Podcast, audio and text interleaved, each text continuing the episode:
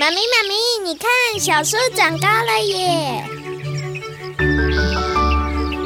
用爱把我们甜甜的圈在一起，宝贝，希望你自在的长大。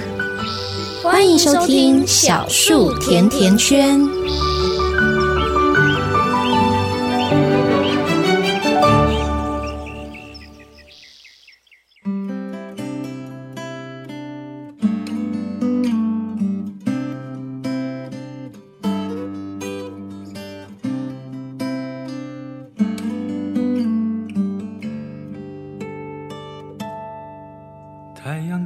下山了，天要黑了，晚风吹起了，最后一丝阳光照在你脸上。你手里那朵花和你的笑，飞扬的头发，美得如此温暖，叫人会感伤。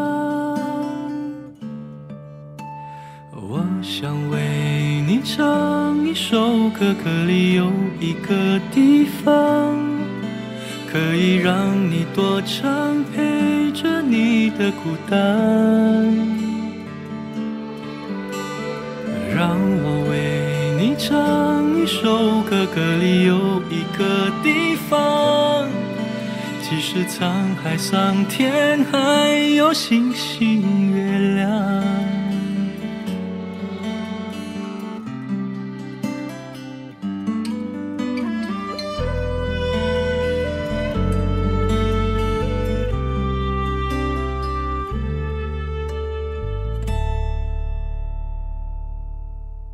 未来日子漫长，谁能期盼又会怎么样？给你靠的肩膀，能否地久天长？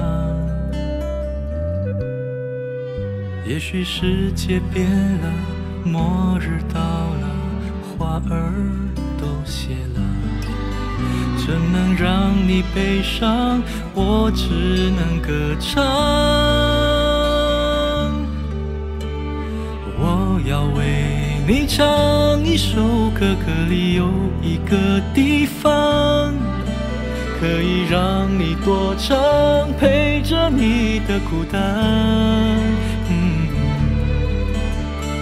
让我为你唱一首歌，歌里有一个地方，即使沧海桑田，还有星星月亮。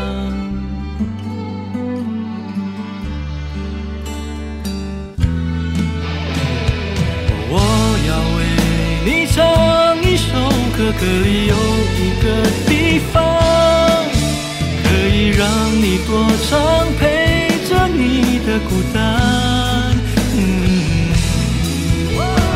让我为你唱一首歌，把黑夜唱到天亮，用我所有坚强，我所有的力量。记得那个夏天。那一刹间感动我的画面，我有了个心愿，要你幸福永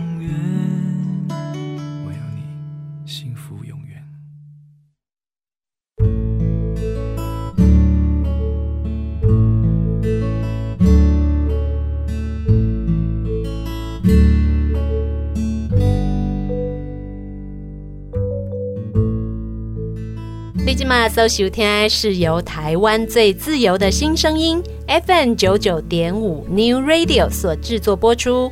每一节礼拜四啊，下晡的五点到六点的小树甜甜圈。大家好，我是夏天。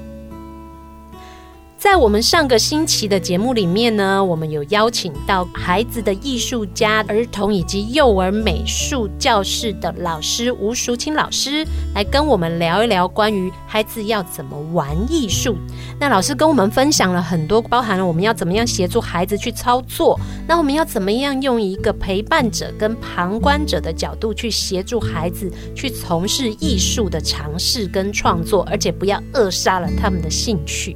因为有很多朋友可能会跟夏天一样，觉得说，在这个艺术陪伴的这个过程当中，要怎么样可以更自在的让我们的孩子去自由自在的创作，但是又能够建立他们一个稳定的内在，跟让他们在这个绘画的过程或者是艺术创作，包含了捏塑啦，像捏陶土啦、捏黏土啦，这个过程里面，能够让他们建立自信，然后又能够对他们的未来的人格成长有帮助。最重要的就是，其实。夏天常常在自省的，就是我会不会在无形当中的一句话或者一个动作，去扼杀了孩子的创作的灵魂。未来我们就少了一个毕卡索了呢。所以在今天的节目里面，我们同样邀请到吴淑清老师，要来跟大家聊一聊艺术陪伴这一点对于孩子的发展有多重要。老师好。大家好，我是吴淑清，我又来了。我们好喜欢老师，老师要多来几次。老师，我们有的时候哈，像我自己在陪孩子在画画的时候，我很难不介入。常常有的时候，我们用大人的观点去看孩子，就比如说你画的这个东西像不像？或者你的操作过程，你在使用工具，我们上次有讲到使用工具要怎么样帮助孩子。可是有的时候我们会无形当中，因为很担心或者是害怕孩子受伤，就会呃不自主的想要去介入，去控制他的行动。可是其实这样对孩子来讲是不好的，对不对？我们应该要看到说，你是介入还是协助？是。啊，这个必须要你自己去判断。是孩子他需要什么样的协助？呃，比如说这个孩子他一直跟你说我不会，是我不会，他没有明确告诉你到底他哪一个部分不会，他就是直接告诉你我不会。所以你要跟孩子去聊说，你要去看他目前正在做的是什么事情。这个我不会到底是哪一个地方不会？上个礼拜我们讲到一个切入点，是一样的，你要去找到问题，也是要去找到那个切入点。啊，所以孩子当他在画的时候，他跟你说我不会，或是他觉得他没有成就感，因为他觉得他画的不像、不漂亮，所以他一直跟你讲说我不会。那你可以去从他的呃作品里面去看到，比如说现在这个孩子一直跟你讲，他画完一个人之后，他就跟你说他不会了，或是他不画了。那你也可以跟他聊聊他的画面。然后我们可以从这个画面里面去看到，比如说，你可以看，请孩子跟你介绍这是什么，然后孩子可能跟你讲说，我不会画，那你可以问他说，那你想画什么？哦，你们来想想办法，你想画什么？如果他跟你讲的一个很明确的东西，这个东西也许他说的我不会画，就是他没有找到切入点，我们可以帮助协助他。切入点这个部分哦，孩子常常会说的“我不会画”，其实我们可以把它当做，不管是他在艺术创作，还是他的这个发展过程，我们其实可以把它当做是在求救，对不对？是，对，这就是一个求救信号，而且他明确的告诉你。但是呢，这里面的信息信息也许不够。所以他只有很含糊的说：“我不会。”那我们刚刚找说的找切入点，就是你在跟他聊的时候，是根据他所谓的他不会，然后你要去导出他到底什么地方他觉得他不会。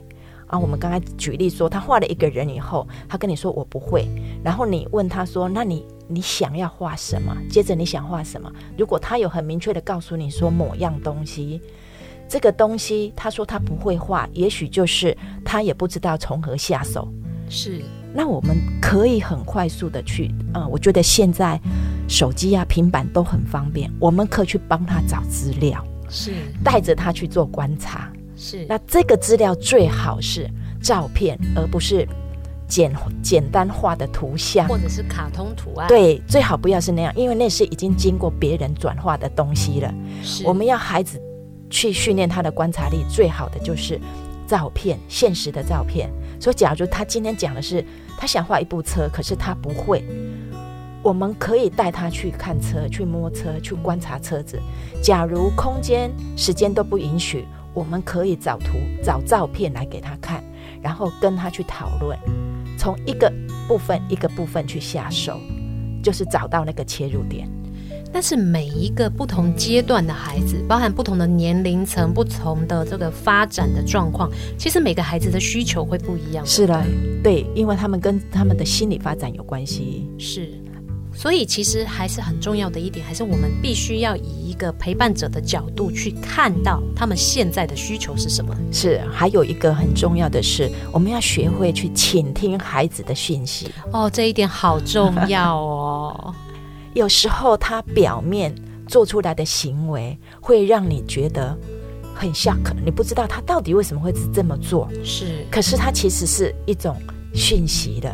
是，呃，我经验很深刻的是，我的一个学生，他是嗯高功能自闭症的孩子。是，那他的情况呢，在我们教室进来教室以后，我们一起工作一段时间以后，其实是很稳定了。是，他有一个很特别的行为出现，是在他的妈妈生了弟弟以后。那妈妈在坐月子当中，这个孩子来教室的时候，出现了一个很大的反差行为，是他在上课当中，我们开始在讨论的时候，他就会跑过来抱着我，亲亲我，然后坐在我的腿上。对情感的依存变得很强哦，是，然后甚至会触摸我的身体，是。那对其他孩子来说，这是一个很大的冲击，因为课堂上从来没有出现过这样的画面，是。所以孩子就会，哦，他怎么会这样？那对其他孩子来说，他们是很大的冲击；对这个孩子来说，这就是他的需求，是。同样在这个。需求的表达跟这个索取的这个过程当中，其实我想其他孩子们的反应相对也会，我们因为我们其实不了解他内心的感受是什么，所以其实这个过程应该老师要花很多的时间去平衡跟去处理哦。是，那我会先呃处理这一个小孩，我先处理他，所以我抱着他，然后我就跟他讲，好好的跟他讲说，哦，我知道你很喜欢我，所以你会抱抱我，对不对？但是我们现在呢？要上课要讨论，没有办法这样子抱在一起讨论，所以你要坐在我的旁边陪我，你坐在我旁边这个位置陪我。下课以后，我们两个再来讨论，好不好？我们再来讨论。然后呢，现在我们必须要跟大家讨论，是先处理这个孩子的需求，然后这个孩子听进去了，我让他坐在我的旁边，让他靠我非常近，然后再来跟其他的孩子讨论。那我也可可以跟其他的孩子聊说，哎，最近某某某的妈妈生了一个小弟弟，是，然后呢，我们可以去轻松、比较轻松的去聊这件事情。那当然，我们不要占用太多时间，就是大概轻松的带一下他目前的状态，那就 OK 了。那接着就进入我们的课程，进入我们的课程里面，孩子就会专注在课程里面了，就比较不会一直在。讨论这一件事情了，是，所以其实在这个过程里面，还是大人的态度是稳定的，然后协助孩子去面对这些事情，是，然后包含了我们在同理的过程，其实不要把它变成说是很严肃，然后很严重的一个事情，就是不要去指责或是去拒绝他的这一个行为，因为他就他抛出来的信息就是他有这个需求，是。那他这个需求，我们当然不可能在课堂上一直去满足这个需求，但是我们接纳他，然后也告诉他现实面就是这样子，让他有时间去转换。是，尤其对于像这些特殊的孩子哦，他可能在情感的这个部分，有的时候比较难去转换，对不对？还有一个就是他们说不出来。是哦，说不出来这件事情真的很很痛苦，因为，呃，其实夏天有一个朋友的小朋友哦，他是一个长得很帅的小男生，然后成绩也很好，然后因为也是从小在很参加很多的户校外的活动或者是户外的课程，所以他其实很阳光的样子。问题是，他有一个很重要的问题，他有所谓的选择性缄默症。那什么是选择性缄默症呢？就是说，当这个孩子他在面对某一些特殊的状况或某一些人的时候，他说不出话，他没有办法回答你。比如说，老师很生气，问他说：“我现在问你，你怎么不回答？”他其实想回答，但是他做不到。所以我一直觉得这样的孩子，其实在成长的过程好辛苦。是，所以呢，呃，我们说艺术创作其实是另外一种语言。是在呃表达性艺术治疗里面讲的说，这个就是非语言式的。是，他透过了很多的呃创作方式，不管是音乐的、舞蹈的、美术的，他去表达他出他内在的东西。是是，所以他是非语言式的，因为他说不出来。那刚刚我们说的那个高功能自闭的孩子，他的表现就是因为他说不出来，但是他用他的行为告诉你了，所以在他的后续里面，他很多的创作里面。他都表达出这一个部分是，但是变成如果那叔公温博开始干去背，然后温博尝试工去了解，然后我们没有试着说要停下来看一下，或者去倾听他内在的声音，可能这个讯息就过去了。是因为讯息太多了，而且每天每天发生了很多的事情，是很多事情就会被覆盖了。这些这些覆盖的过程里面，其实。事情对他的对他的那个心理的冲击呢，也许没有在表现表面上显现出来，可是会在他的心里面刻下一个刻痕。是，所以其实并不是不见了，是他只是把它藏在心里的某一个角落。哦，所以这就是像我们常常在讲说，我们的记忆很有很多的抽屉，是你不知道什么时候哪一个抽屉会打开呢？是，然后呢，呃，这个我也要分享一个很有趣的经验，是。我从小就很喜欢画画，所以我对画画这件事情非常有自信。是啊，一直到我四年级的时候，我小学四年级的时候，我画了一幅画。这幅画呢，被老师呢拿在放在黑板上跟大家分享。可是呢，这个分享呢，其实不是一个愉快的过程，不是要拍拍手，不是。我的我的画面呢是在一个十字路口，是。然后呢，这个呃，每一边都有房子，可是都有人要经过这个十字路口，很棒啊！在我的那个我的空间概念里面呢，左边的人来的时候呢，他应该从左边出现，是，所以我就把图纸转过来，把它画在左边；右边的人来就从右边出现，所以应该把图纸转到右边画出来，是。然后呢，从正面来的人应该。他就从正面过来，所以我的图纸又转过来，所以我的四个方向的路口都有人走过来。是，然后呢，如果你可以想象那个画面，你就会知道，他看起来就好像有四个人躺在地上，大家都躺着，奇怪为什么要躺在马路上嘞？可是对我这个创作者，对我这个画图的人，我的空间概念是这样，我觉得那是正常的。是，可是老师觉得必须趁这个机会跟大家介绍空间这件事情，教育一下。是，所以他就把我的图拿出来放在黑板上。跟大家讨论这件事情的时候呢，底下的同学就笑成一团，因为他们也觉得，哎，那人看起来都躺在地上。因为有的时候孩子的反应其实很直接，我们会说小孩是最善良，但是也最直接、最恐怖的，因为一刚刚喝酒一的起来，对，他不会想到说你会难过，但是他其实没有恶意呀、啊。是，那我我的对我来说，那是一个很大很大的。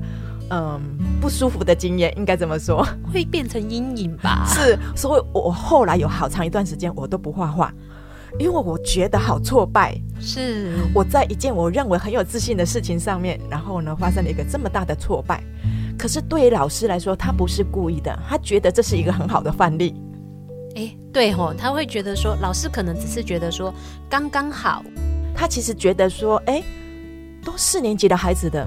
这个展开式的这种画法呢，应该早也要经过了，怎么现在还存在？我老师很专业，所以，所以呢，他跟大家介绍了这个空间，在平面上的空间的这个概念，他觉得这张图是很好的示范。可是对我来说，那是一个很不舒服的经验。老师其实在这个执行的过程里面，他只是在执行他的教育任务，对，但是他忽略了孩子内心会受伤。是，但是呢，当时这是一个很不舒服的经验。可是对于后来当我要成为一个老师的时候，我觉得这是一个非常宝贵的经验，是因为我不断的提醒自己，身为一个老师，你对小孩说话。你要小心，因为你有可能对他造成很大的影响，并不是小孩听不懂，小孩其实都懂，是，所以我才说，有时候那个不好的经验呢、啊，它不一定都是负向的，它有可能成为养分。成为你以后的助力，但是这个这个部分哦，我们就要分两个角度来看了，对不对？一个就是这个负面的经验，他要怎么样转化，他自己会藏到哪里去，然后有没有人去看到，或者有没有被疗伤？这是自己疗伤，还是别人突然讲了一句话疗愈你？那另外一个就是，我们如果身边得到的爱不够。或者是我们得到的正面的正向的这个情感不够的时候，有时候其实很难靠自己去跨过这个负面的影响啊。所以你刚刚讲到的一个很重要的就是爱，如果他被爱够了，他其实这个部分会被淡化掉。是是，他被爱够了，这件事情就过了。所以后来我还是很喜欢画画，因为我被爱够了，我觉得这件事情就可以跨过去了，就过了。我们的生命历程里面不可能都一直很顺利，是，所以爸爸妈妈也不用担心说我是不是很可能会伤害到孩子，所以我都不敢有任何的动作，小心。倒也不会，因为呢，我们跟孩子不管有任何的冲突，我们其实都有和解。我们我们的爱都会帮我们和解，所以我们不用那么担心，用不用背这个包袱？和解很重要。夏天分享一个自己的经验，因为我点点在公阿脾气就卖哦，然后所以说常常会跟小朋友相处的时候，他可能一个地方做不对，我就会突然生气，而且一生气就会让小孩很害怕。那可是因为我每一次我都会觉得说，哎，安内姆掉呢？因为毕竟有的时候并不纯粹是孩子的问题，有的时候我觉得大人的情绪会掺杂在这个生气的过程里面。所以，跟我常常会，比如说我自己知道我自己做了一个很不好的情绪反应之后，我过一阵子我可能会把小孩抓过来，因为问到跟那是婆，一点都婆，告起码个婆一根高回啊。有的时候到哪里，他都会跟我说：“妈妈抱一下。”因为他非常的喜欢我们这种拥抱的肢体接触。然后，所以我常常会会把他抓过来抱一下，跟他说：“妈妈需要抱抱。”他会问我说：“你又怎么了？”因为他知道妈妈跟他讲这句话的时候，一定是妈妈的心里面有需要跟他说。所以我就会跟他说：“妈妈之前在什么时候用很暴躁的语气跟你说话？那我知道你很难过。他通常这个时候他会跟我说：‘对，我很难过，你不可以这样。’那我也接受孩子跟我这样的对话过程。所以他常常会跟我讲说：‘妈妈，你这样子我会害怕，我都会很想哭呢。有的时候我会在心里骂你，但是在这个过程我就会告诉他：妈妈这样子我觉得是不好的，我不应该用我爱你这样子的借口。’去试图去伤害你，其实安内是不对，因为我常常觉得这把刀插下去，你不知道它什么时候才会愈合哦。所以这个拥抱或者说是攻击、毁尸类的这个过程哦，其实我觉得对于修复关系跟修复心理的伤很重要哎。然后嗯，小朋友常常给我的反应都是很正向的，所以就像老师说的，爱够了。其实很多事情都过得了，是。然后我会觉得说，大人跟小孩一起玩这件事情很重要，也就是说，这是一个很轻松的方式。是这种方式要和解更轻松，根本就不需要说对不起。是，就两个玩在一起了。哦，孩子都很，他们都心胸很宽大，其实他们自然而然就会让我们知道这件事情对他们来讲没有这么重要。是，那我们比较常见的就是说，大人不敢玩这件事情。对呀、啊，会怕玩的不好，玩的不对啊。然后如果说，比如跟我喊跟那这会比画画，那我儿子就画的那么好，那我就不会画，这样很糗哎、欸。所以我们才说要轻松，为什么要比画画？对，好像不是 比赛。对，就是说我们呃，同样跟孩子在讨论某一个某一个议题的时候，我在讨论某一件事情的时候，然后呢，福至心灵就想说，要不然我们来动手试试看吧。那孩子有孩子的想法，你有你的想法。如果你们要一起做也很好，这就是你们在同时工作嘛。那如果你们说我想要做我的。然后你有你的想法，你做你的也很好。可是你可以想见那个画面，就是两个会很专注在做事情。是是，那这个陪伴虽然很安静，可是呢，这个陪伴是很有品质的。是，那如果说，诶，在这个过程里面，在这个工作的过程里面，有时候会互相需要帮忙。我觉得这个时候，大人如果向小孩求救，对小孩来说是一件非常有成就感的事。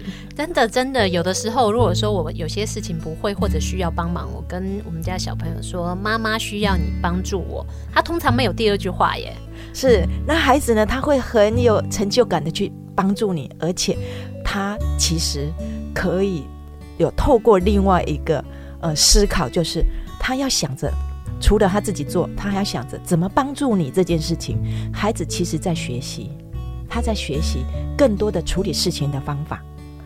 然后呢，他会很很有耐心的教你怎么做，怎么做。甚至如果你还是不懂，他还要去想别的办法。哇，解决问题。对，这就是解决问题的能力。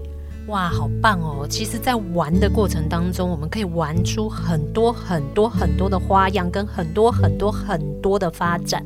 但是，玩应该也是要至少要有一些规矩，对不对？是。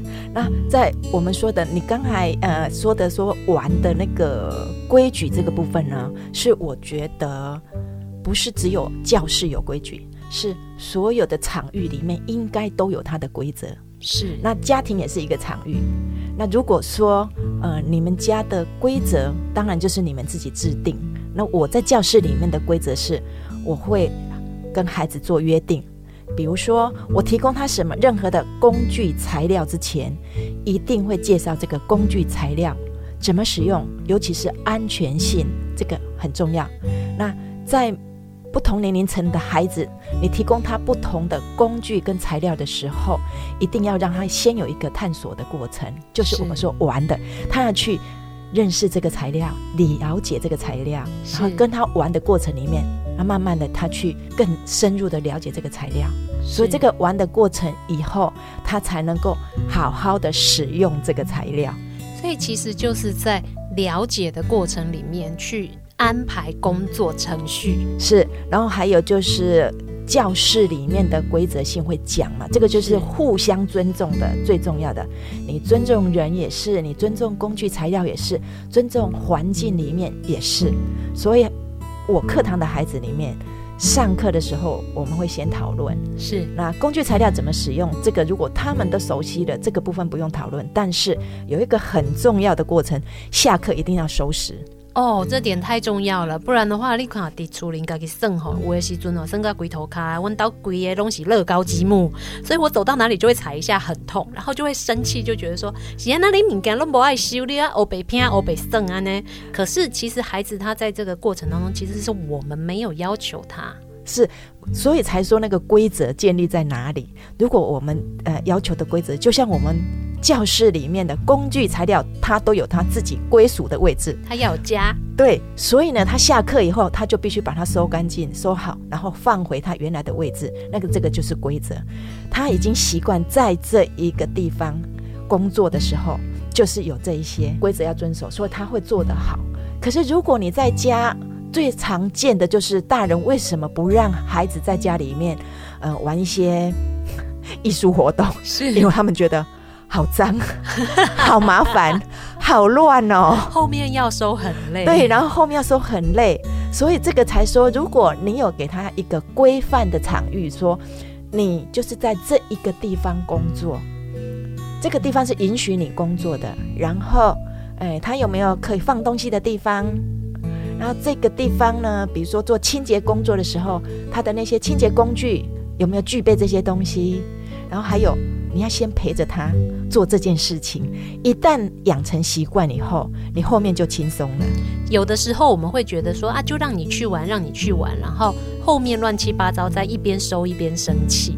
但是如果我们前面就先把这个规则建立好，比如说在家里这张桌子的啊餐桌，让你在这边可以自由自在的画画。那你画完以后，就是笔要放哪里放回去，然后刀刀片要放哪里放回去，剪刀要它放在笔筒里放回去，通通都安排完以后，我们才能吃点心，才能够吃饭。把这个过程把它做完的话，你即使只是在旁边做自己的事情，你会发现孩子他已经有他自己的一个习惯跟规则在执行。是，所以这个呃会比较常见的问题就是说，好啦，定了规则以后，你有没有办法执行？是，你的执行必须要你有耐心的去执行。我们说了，你要养成一个习惯需要一段时间，嗯、也就是说你，你你必须要有心理的准备，你有一段时间，你必须陪他从头到尾做这件事情。是，那一直到他养成习惯，你才能放手。我们最常见的是家长。叫孩子说：“那你就去玩什么？”他其实是打发孩子去做别的事情，然后他去做别的事情。是，只要不来吵我就好。是，所以这个时候就会常见的说，他孩子是自由的玩，他这个自由呢是他认定的。是，然后你帮他设了一个规则，但问题是你没有去执行，所以到时候你就会对他生气。常常会有这种状况。所以原则。就是变成说，这个规则它要是在一个原则底下，它必须要被限制住，或者是必须一定要做的，而不是说啊，你现在想要玩，你就拿出来玩，玩了放着就好。妈妈带哪个来修，爸爸带哪个来修的喝啊，阿妈带哪个来变扫的喝啊，不是这样子的哦。我们是要就是告诉他，好，那我们现在来做什么？我们把这些东西都玩完以后，我们一起来把它收好。其实像我们常常在呃画画教室哦，我们上完课以后。小朋友在那边收的时候，我们家长进去帮忙，互相的这样子把它完成整理一下，小孩其实就会习惯说，这就是一个互相帮助跟恢复原状的一个工作，其实就是完成这件事情。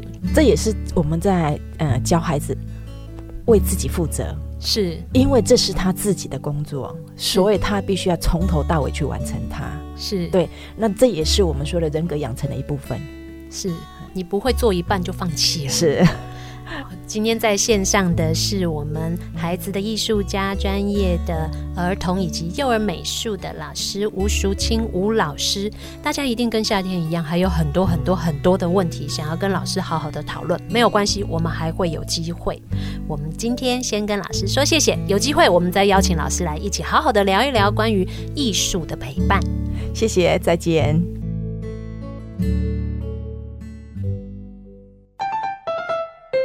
制作者很累吧？动动手脚，伸伸懒腰，节目马上回来哟。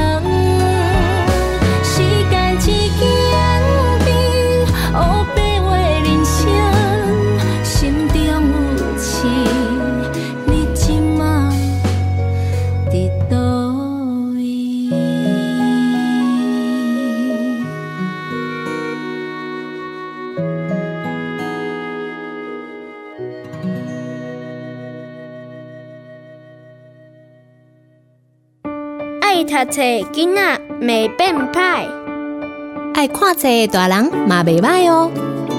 做伙来读册，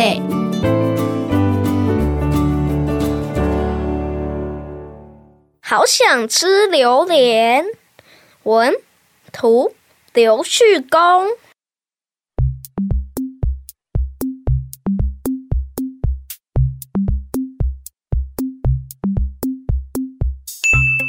小老鼠突然很想吃榴莲，可是它从来没有吃过，不知道是什么味道。小老鼠跑去问狮子：“狮子，狮子，你吃过榴莲吗？”狮子想：“榴莲是什么东西呀？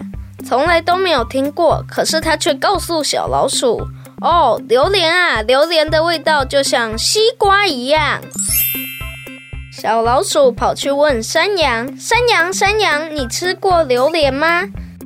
山羊想：“榴莲是一种花吗？可以吃吗？没听过耶。”可是他却告诉小老鼠：“吃过啊，榴莲吃起来和凤梨一样好吃。”小老鼠跑去问河马：“河马，河马，你吃过榴莲吗？”河马想想，榴莲好像在书上看过耶。可是他却告诉小老鼠：“当然吃过啊，榴莲吃起来就像芭乐一样，好吃的不得了。哇，榴莲吃起来又像西瓜，又像凤梨，又像芭乐，真是太神奇了！好想吃榴莲，好想吃榴莲，好想吃榴莲，好想吃榴莲，好想吃榴莲。”小老鼠到市场买了一个榴莲回来，狮子、山羊、河马看到了，他们也好想吃吃看，好想吃榴莲，好想吃榴莲，好想吃，好想吃，好想吃榴莲。小老鼠邀请森林里的朋友们一起来吃榴莲，它慢慢地举起刀子往下一切。好想吃榴莲，好想吃榴莲，好想吃榴莲，好想吃榴莲。榴莲里冒出一股很浓的味道，大家全都叫着：“这是什么怪味道啊！”全部都吓跑了。小老鼠离得最近，来不及逃跑，就昏倒了。当他醒来的时候，榴莲的味道已经变淡，闻起来香香的、臭臭的，很特别。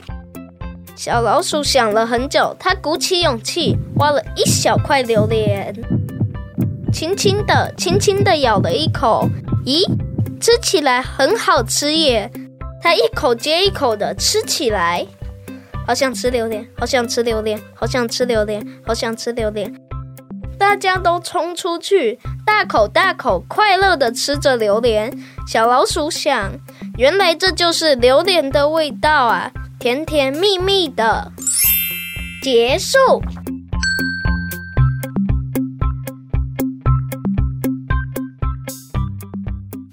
小老鼠突然好想吃榴莲，对榴莲的味道充满好奇的它，到处问朋友：榴莲到底是什么味道啊？得到的却是完全不同的答案，让小老鼠更想吃了。究竟榴莲的味道和大家想象的一样吗？还是完全超乎我们的想象呢？在鼓起勇气、勇敢的试过之后，或许真正美好的，其实是和朋友一起尝试分享的滋味呢。好想吃榴莲，获得了第十四届信谊幼儿文学奖图画书创作佳作。故事中小老鼠的好奇心和勇于尝试，和身边好友们不懂装懂的鲁莽发言，对照我们生活中的体验，是不是也会让你有噗嗤笑出来的感觉呢？刘旭公是台湾著名的儿童绘本和文学作家，求学时学的是土木，做过工程人员、校车司机、研究助理等工作。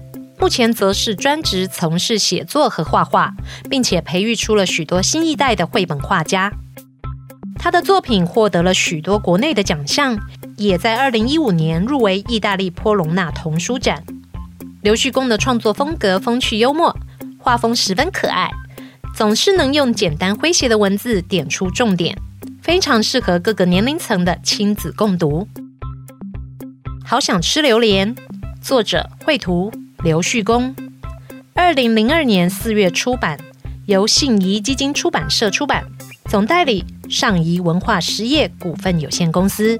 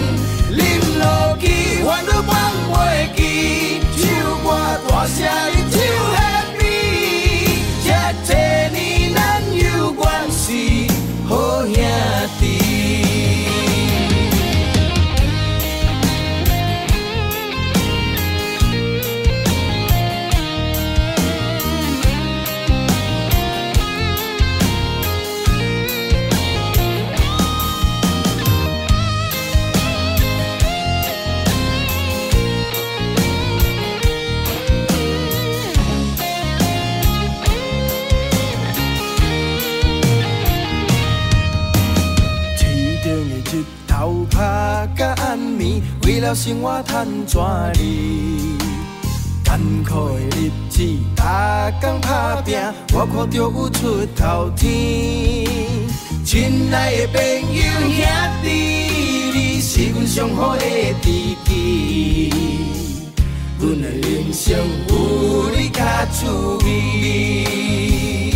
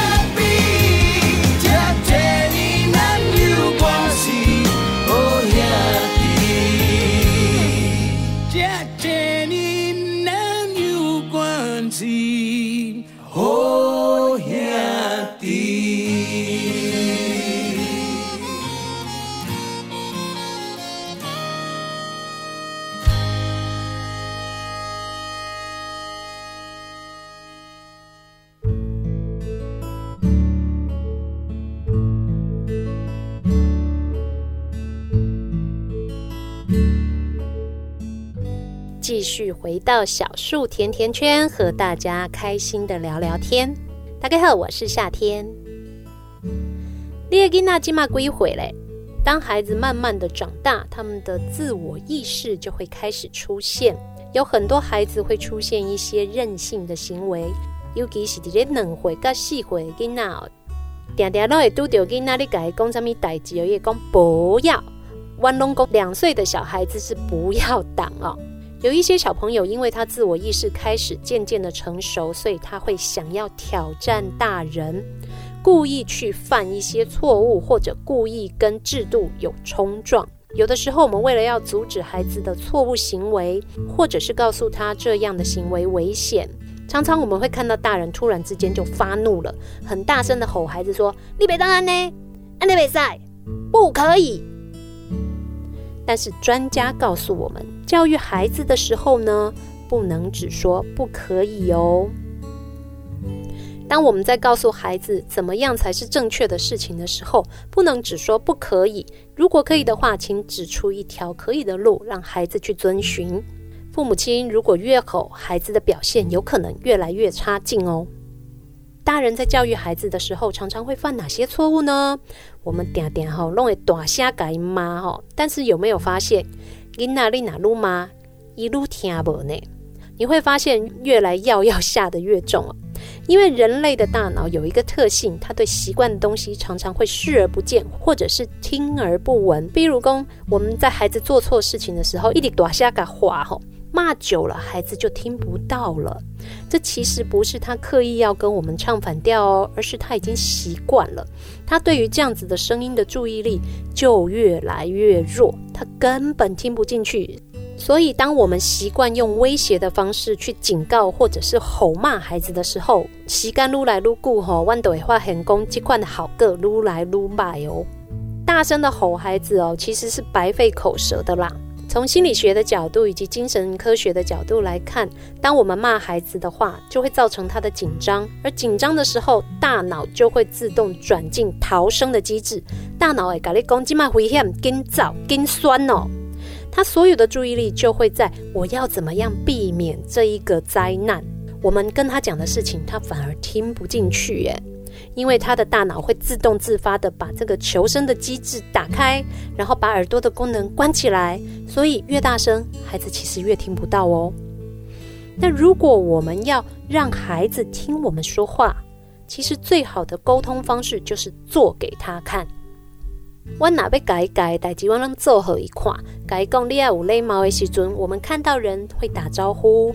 该讲低北当给人怕的时阵，我们也不要打小孩。我一直觉得用打小孩来教小孩，跟小朋友讲你不要打人，但是我们打他，告诉你不可以打人。外地刚刚讲这些就奇怪几个代志。小孩其实打不会乖，小孩只会怕而已。那怕对于教育的结果其实是不好的哦。那如果我们不能骂他，不能打他，不能威胁他，那要怎么办呢？如果我们可以跟他维持一个平和的态度，愿意让孩子把心里想说的话说出来，久而久之，他自然有事情他会跟我们沟通，跟我们讨论。我们也可以用讨论的方式告诉孩子父母现在的想法，也许就可以产生一个比较好的互动。另外呢，除了用沟通、讨论或是聊天的方式跟孩子好好的聊之外，有的时候，在没有危险的状况底下，买好囡仔可以气跨埋。试过了以后，他才知道哦，原来爸爸妈妈跟我说的是这样，真的不可以耶，这样子做真的不对耶。让孩子有机会去体验尝试之后的后果，反而比我们事先告诉他你不要这样做，效果更大。有人会讲吼，囡仔听无啦，和囡仔讲无好啦。其实不是的。如果在我们一次、两次、三次、五次不厌其烦的，好好的跟孩子耐心的说明的话，其实孩子都是听得懂的。大多数的小朋友其实都是选择性的不想听啦。所以要怎么样找到沟通的技巧，其实就是爸爸妈妈和孩子们斗智的过程哦。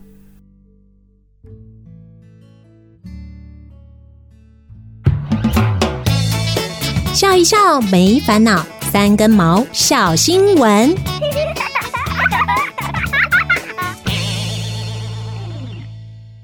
聪明小松鼠加紧赶工，找个暖窝准备过冬。这是来自美国的趣味新闻。虽然南台湾还没有明显的温度变化，但是进入十月。气候已经慢慢进入冬天了，自然界里许多动物已经开始加紧赶工，要在寒冬来临前搭个温暖的窝。这只来自美国的小松鼠也不例外。不久之前，美国宾州一名女子开车时突然闻到一阵烧焦味，又听到引擎发出怪声，于是下车查看。没想到一打开引擎盖，却发现引擎盖上堆满了干草，四周还藏了两百颗以上的核桃。让她完全不知道该如何是好，只好赶紧打电话给丈夫求救。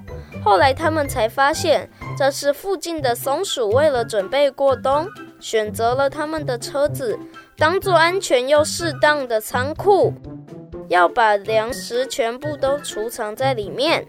后来两夫妻花了许多时间把引擎清理干净，并进维修厂检查。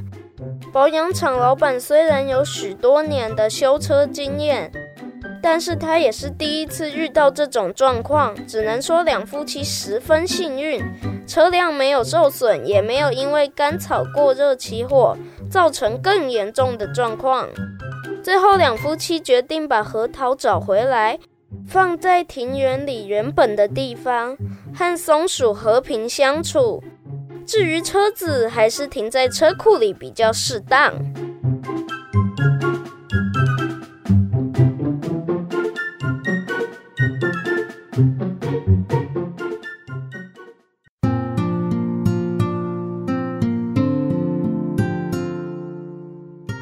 今嘛搜收听是 FM 九九点五 New Radio 所制作播出，每周礼拜四啊下午五点到六点的小树甜甜圈。我们今天的节目又进入尾声喽。每一个星期天的下午，我们在这边陪伴大家度过一个小时的时间。下个星期天五点到六点，小树甜甜圈一样不见不散，等你哦。静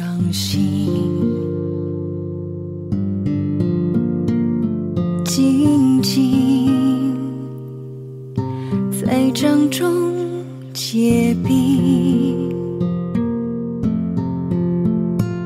相逢是前世